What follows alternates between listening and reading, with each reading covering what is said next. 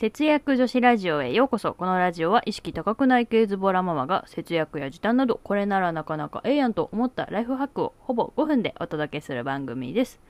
どうも、パーソナリティのせっちゃんです。今日は2021年5月7日です。昨日はですね、朝から寝坊して激ヤバでした。ゴールデンウィークで目覚まし来てたのをすっかり忘れちゃってまして、家族全員で寝坊したわけなんですが、こういう時の迅速に動ける具合ってやばくないですか？もうみんなが無駄がない動きをするっていうかね。なんなら息子くんまで空気読んでぐずらずご飯食べてくれるという神対応でした、まあ、息子くんに関しては毎回そういうわけではないんですけどね、まあ、今回は神対応でした。まあ、そんなわけで第126回節約女子ラジオ始めていきます。このラジオは今の生活を変えたい、そんなあなたのブログ作りを応援、ゆるブログの提供でお送りします。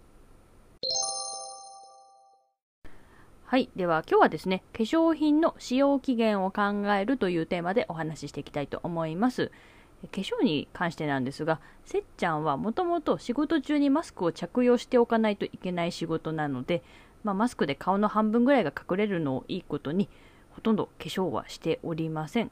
一応眉毛だけは描くんですが、うん、あとよくてせいぜい目元のメイクをするぐらいで、それもあんまりしないですね。で、まあおそらく化粧とかスキンケアにこだわる方は許せないレベルなんじゃないかなと思うんですが、もうそこはズボラ主婦のせっちゃなので、多めに見ていただけたら嬉しいです。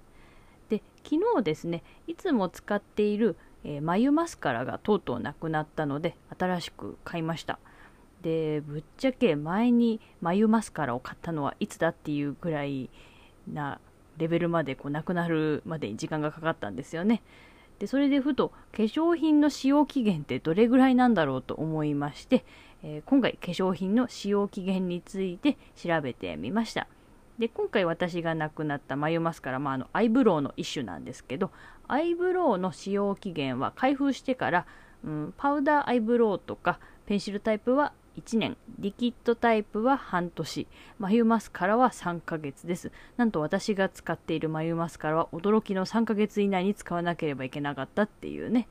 まあ、あとタイプで使用期限がそれぞれ異なるようです。でちなみにですね使用期限が切れたものを使い続けるとどうなるかっていうところなんですけれども、まあ、一応調べてみたところ劣化したものを使うと毛穴が詰まる原因になりニキビや肌荒れを引き起こすことがあるそうです。でえー、他の化粧品はじゃあどうなのかっていうところなんですけど肌に直接つくファンデーションとかはもう少し期限が短いようです、うん、例えば化粧水なんかは開封後1ヶ月半以内の使用が目安だそうですファンデーションに関しては液体タイプのファンデーションは半年、パウダーファンでは1年が使用期限だそうです。まあいろいろ諸説あるようですが、ぶっちゃけですね、眉マスカラを3ヶ月で使い切れる人ってどれぐらい世の中にいるんでしょうね。私はおそらく半年以上は亡くなるまでにかかっていますね。うん、まあ、ただ半年以上使っていても今のところ何の弊害もありませんでしたので、おそらく今回も気にせずに使っちゃうと思います。で、まあ今日はですね、化粧品の使用期限を考えるということでお話ししていきましたが、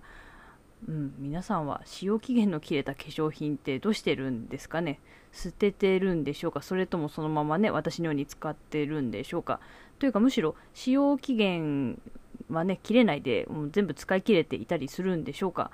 ぜひコメントや Twitter のリプとかで教えていただけたら嬉しいです。というわけで、このラジオでは節約や時短に関するちょっと役立つ話からわりかしどうでもいい話まで気ままにお伝えしています。Twitter でご意見ご感想など大募集中です。お得情報や節約豆知識などなど、ハッシュタグ、節ラジをつけて投稿してください。お待ちしております。今日も最後まで聞いていただきありがとうございました。このラジオは20代で世界一周し脱サラした夫婦が晩酌しながら楽しく語るそのまま夫婦さんの提供でお送りしました。